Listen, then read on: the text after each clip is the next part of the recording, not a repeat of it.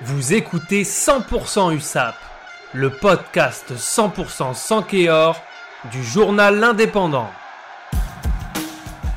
Samedi 16 janvier, c'était la 16e journée de Pro D2. L'USAP, leader du championnat, s'est rendu au stade Guy Boniface pour affronter le 14e Mont-de-Marsan. En match en retard de la deuxième journée, les Catalans l'avaient emporté 50 à 10 en se régalant sur la pelouse des Mégirales. Mont-de-Marsan reste sur un succès à Angoulême avec 3 essais inscrits. L'USAP pouvait faire cavalier seul en tête puisque de son côté, Van avait perdu chez lui contre Biarritz.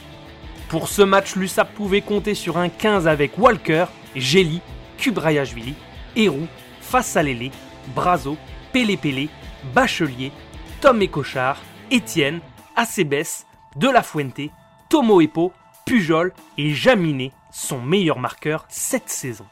Dominateur et plein de sérénité, les Sankéors se sont logiquement imposés à Mont-de-Marsan sur le score de 30 à 7, une première après 5 tentatives en Pro D2.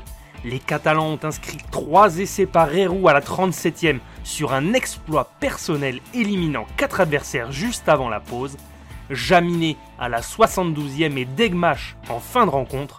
Le meilleur marqueur catalan Melvin Jaminet a de nouveau brillé ce samedi, avec en plus d'un essai, trois transformations et trois pénalités.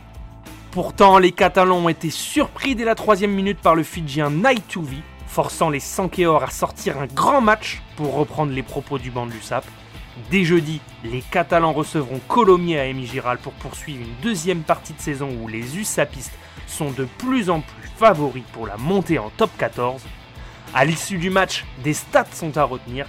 201 points pour un USAP qui brille hors de ses terres avec une moyenne de 25 points par match et 16 essais à l'extérieur. Melvin Jaminet est co-meilleur marqueur de Pro D2 avec 167 points, dont 59 sur les trois derniers matchs.